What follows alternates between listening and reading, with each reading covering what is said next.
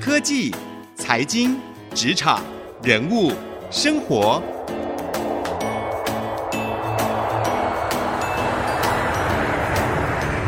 创意领航家。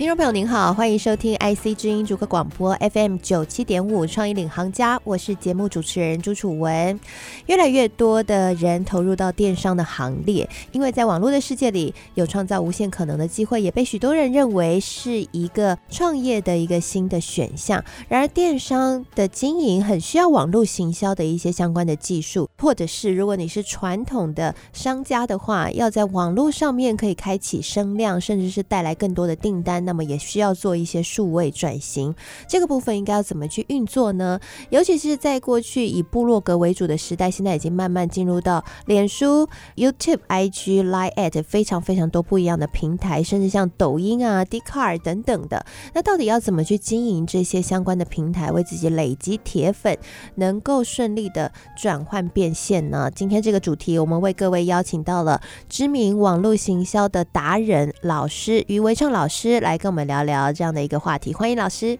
主持人好，各位听众好，我是余维畅。好，老师投入到网络大概已经二十多年了，嗯、那也教了超过两千位的学生，出了三本相关的书籍了，那也开了超过一百堂的相关课程。那老师自己过去就是一间奥商网络公司台湾区的总经理，是 Email Cash 这间公司嘛，所以对于网络行销其实是非常的了解。嗯、那刚刚节目一开始我们有聊到说，其实现在。非常多人都希望可以在网络行销上面能够理出一个头绪，因为其实这方面的趋势变得很快，技术也更新的很快，新的工具也一直出来。譬如说，很多的人可能才刚学会脸书粉丝团的经营，结果脸书就改变演算法了，一切就归零了。那许多人可能一直想要去突破。Google SEO 的瓶颈，但是刚学会一个小技巧之后，它的演算法也变了，更不用说现在又新出来 YouTube。我们说二零一七年是 YouTuber 的元年嘛，嗯、结果现在 YouTube 变得很红，然后又出现了一些像 IG 啊、Line@，哇，这么多的平台让大家很苦恼。那老师你自己怎么看呢？如果一个品牌要进行网络行销经营成功的要素为何？或是你觉得现在哪一个平台是你觉得最应该要去好好琢磨的？我觉得平台是其次哈，你自己的内容跟你自己的心态比较重要。平台很多，然后呃，我们说社群网站，现在 FB 就是脸书已经一统全世界的社群网站了，所以我觉得第一个要玩的就是脸书。那怎么玩脸书呢？我自己通常是说把脸书当成一个行销平台。那它既然是行销平台，你其实就是要尽可能的滥用它哈。很多人说脸书只是我朋友跟朋友之间的联系的方式。没错，你的目的不是要用脸书来行销的话，你是可以这样玩的。但如果你是要把脸书当做一个社群网站来行销的话，你就是要尽可能加好友，然后尽可能在上面跟别人互动，然后发文的时候呢，也要注意你的品质啊，不要比如说发牢骚啊、埋怨、骂老板啊这种，那这种就其实你真的就是把它当做个人的联系工具而已。好，然后再来，主持人提到 Google SEO，如果今天你要做一个网站的话，Google 的 SEO 还是很重要的，因为现在的两大平台还是 Google 跟 FB，就是他们还是最多流量的两大平台。然后二零一七年开始 YouTube 进来了，所以现在文字什么图片哈都被影片给取代了。以前我们在上网搜寻的时候啊，我们都会直接去 Google 打，现在连我自己都改变了。譬如说，我现在要去看一个教学影片。我已经不会去 Google 打这个关键字，我会去 YouTube 打关键字，因为你在 YouTube 打关键字，你你是直接看到影片的。消费者行为的改变，网友行为的改变，那我们身为行销者，或是我们是可能是中小企业的品牌经营者，我们就是要跟着改变，就是哪里人多，我们就是要往哪里去哈。就是连我自己，我之前是布洛克嘛，我是写布洛格。可是现在我也是开始拍影片哈，甚至做 podcast，因为现在 podcast 当红啊，正要起飞哈。第一个就是我们要知道趋势在哪里，然后现在的跟未来的最重要就是现在的平台最多人在的地方，跟未来可能最多人在的地方，我们这两个平台要先把它绑住，所以我们要在上面尽可能的发表好的内容，然后尽可能的去拓展我们的人脉。是，所以老师刚刚提到的，其实就是在内容上面可以用一鱼多吃的方式了哈。嗯、就是说，只要有一个好的内容，在各个平台上面都应该要广泛的来运用。老师曾经有提过说，一个一千位铁粉的理论，其实也是很多这个网络行销必提的啦。就是说，如果你有一千位铁粉的话，不管你是企业，你是个人品牌，都可以为这个未来的发展或者说变现上面可以带来比较好的收益和稳定的可靠的来源。那老师怎么看？这一块，我们要怎么样来累积到一千位铁粉呢？OK，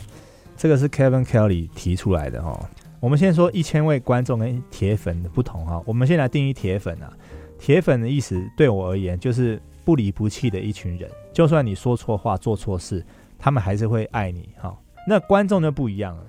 可是铁粉是从观众来的，所以你必须要先有大量的观众，以后呢，某些比例的观众会特别爱你。那他们成为铁粉哈，那怎么样收集一千个观众呢？其实真的，一篇好文章，如果它被大量分享转载，他看的人就绝对会超过一千个人了。如果你拍出一支好的影片，也是一样，特别是在 YouTube，它累积这个眼球非常非常快速，一支好的影片可能有十万甚至百万的浏览次哈。所以，如果你有百万浏览次的话，那你一千个铁粉就很容易嘛，因为比例上来说就会比较小。我觉得先累积观众，然后某个比例的观众一定会成为你的铁粉的。那怎么样累积观众呢？就是刚刚我说的，靠内容好，然后呃持续产出，就会持续会有观众的累积。是，所以这个铁粉的话，你会收集名单吗？因为像 email 行销也是大家很关注的，就是这个漏斗理论。你要怎么样把观众慢慢的收集到名单，然后去做再行销，从中才可以得到比较好的效益。那你自己怎么运用这一块呢？email 在台湾常常被人家拿来发垃圾邮件啊，特别是我如果我们去一些购物网站买了以后，你的第二天、第三天开始就被广告轰炸。但是真正的 email 行销不是这样用的，因为 email 行销应该是一种客户维系关系的很好的工具啊。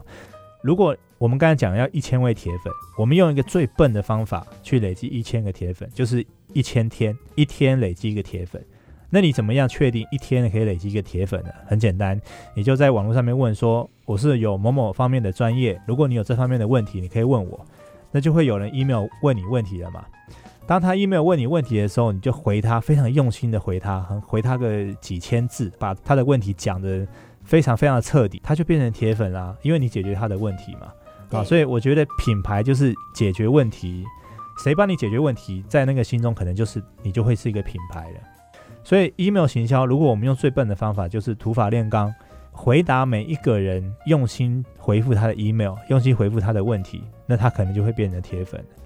那为什么 email 我觉得它比 FB 啊、比 Line@ 比 Google 来得好呢？因为它没有涉及到任何的演算运算法。FB 的运算法是一个工程师只要改掉一行程式码，你可能之前累积的心血就不见了，你的触及率就会你知道十倍的降低。好，你要可能要花很多钱才能维持同样的触及率。Google SEO 也是。好，SEO 规则都是 Google 才知道，我们没有人知道，我们只能用猜的。Line 也是一样，就是这些平台呢，都是先给你很好用的工具，把你养大了以后，然后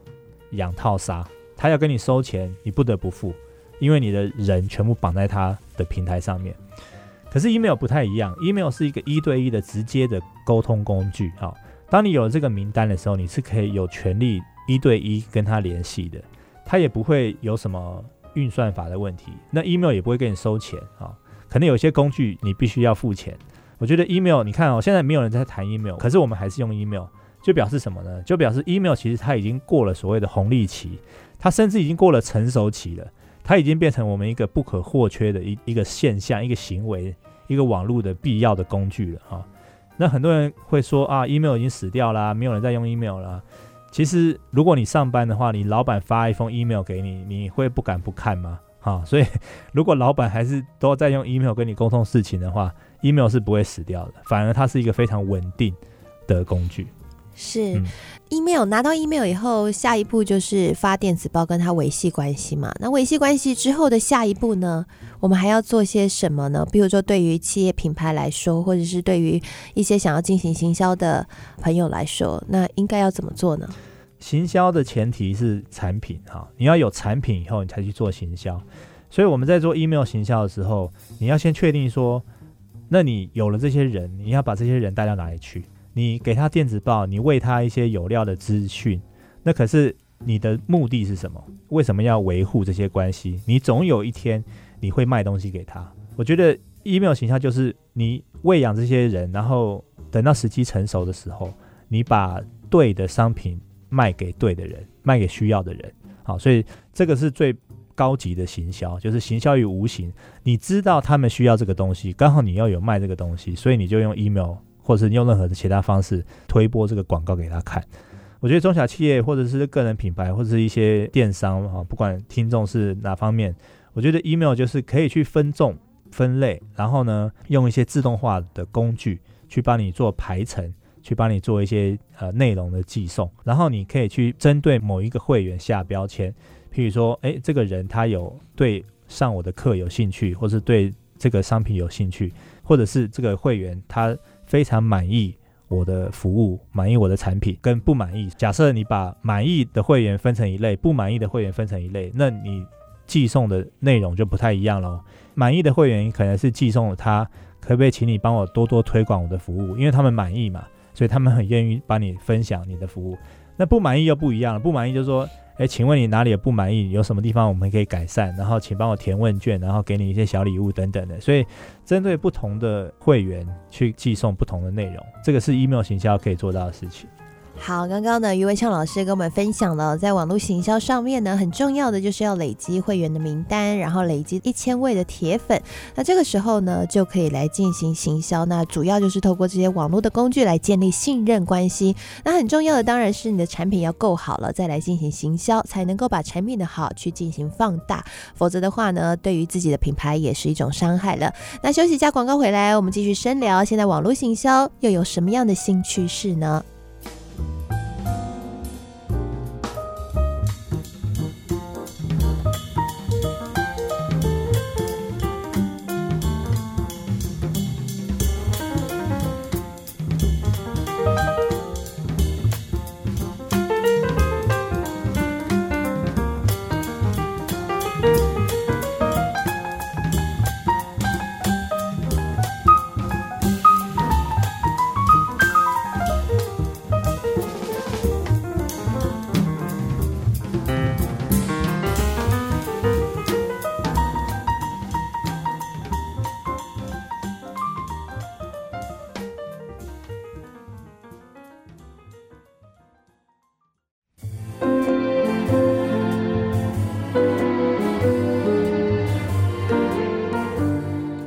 回到创意领航家，我是节目主持人朱楚文。今天节目当中，我们为各位邀请到了知名网络行销产业的顾问达人余维畅老师。他在这个行业已经二十多年了，那也辅导了许多的企业，同时呢也出过三本相关的书籍，是畅销书的作者。那他也跟我们聊聊现在最新的网络趋势有哪些。那刚刚唱歌我们已经聊到了，就是在进行网络行销的时候，很重要的是要有累积铁粉的这样的一个概念哦。那除了累积铁粉之外，你常年的观察国内外。最新的一些网络行销的趋势，你现在看到还有什么样是很有用的，或者是一些新的趋势是我们必须要注意的？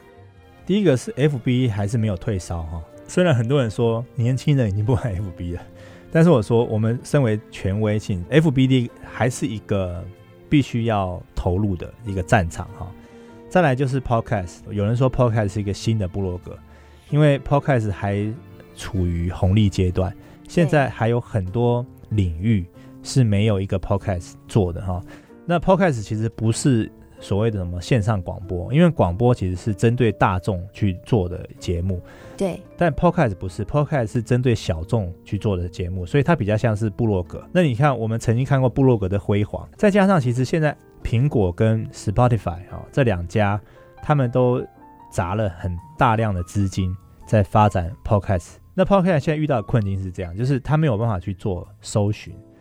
如果今天我们想要针对某一个关键字去做啊，比如说啊如何养狗，那我们可以去 Google 如何养狗，我们可以去 YouTube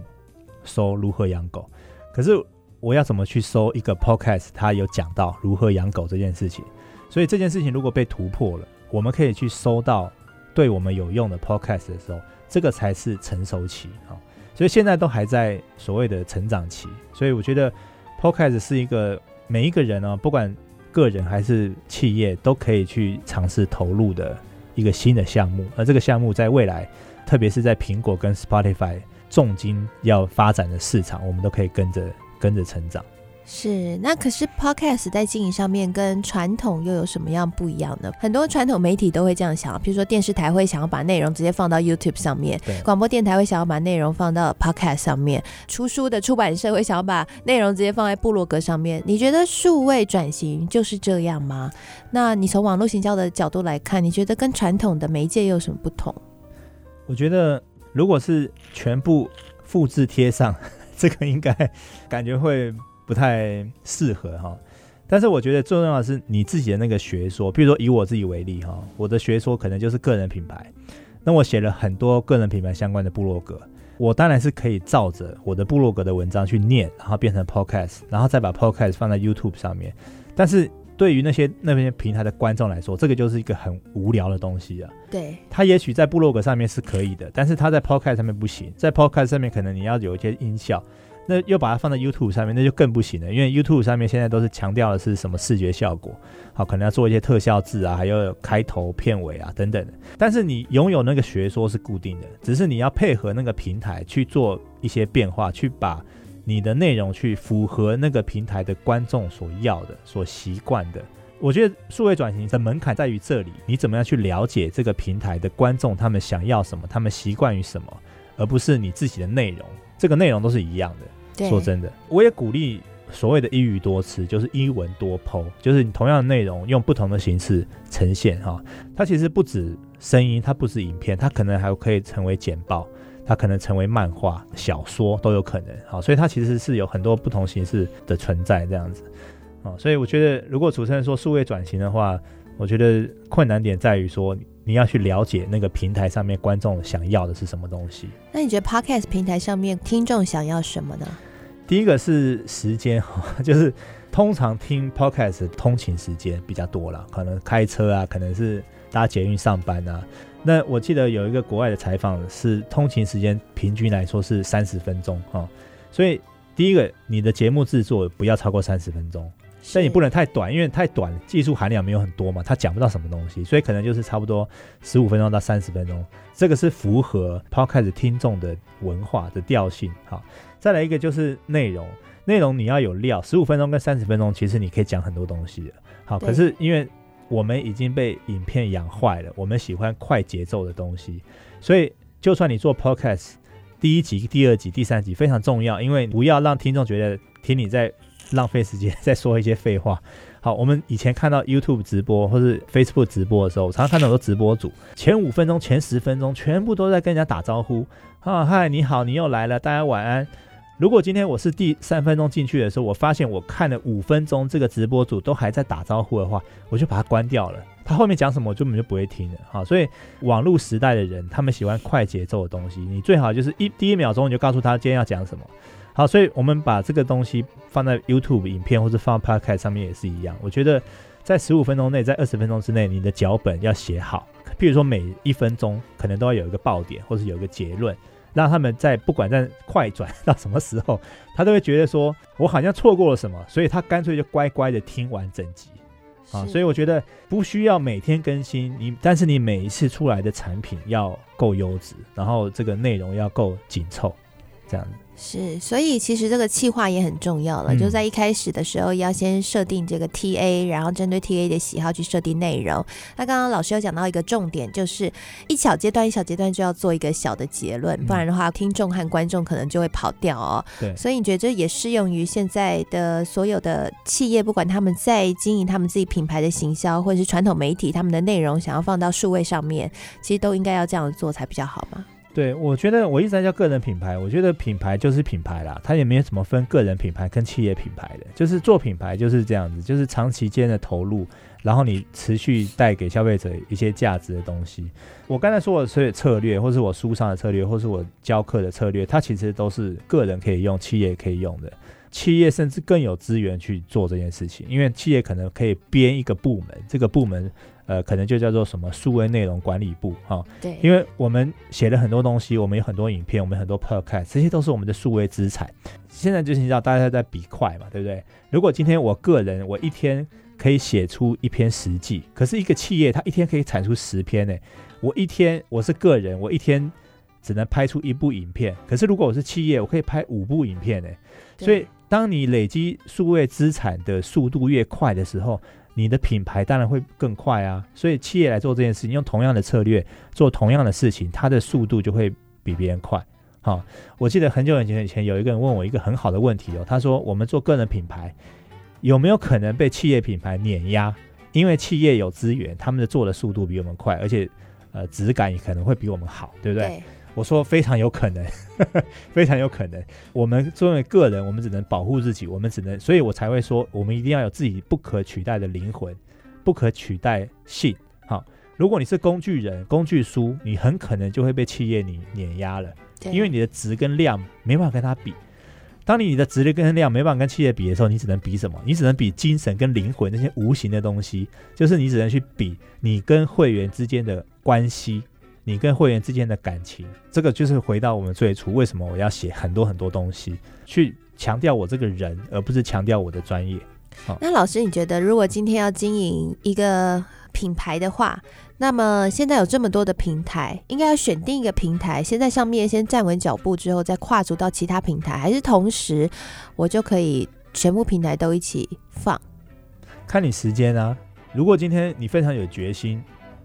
然后你已经辞掉工作了，你把你工作的八小时拿来创造你在网络世界的存在感的话，那你可以做很多事情，好，所以你就可以同时做。就是我就说，你先呃，你先有一个自己的独特的学说，发展成自己的一个知识宇宙，然后你就把这些知识用不同的形式放在不同的平台上面去，那你这样成名的速度就会比较快。好，可是如果你是上班族，你的时间不够，你只能选择一，选择二的话，那我觉得。现在哈，以现在来来看的话，我觉得还是 FB 还是社群网站最大，就是你最值得投入，因为现在至少他的人还是最多的。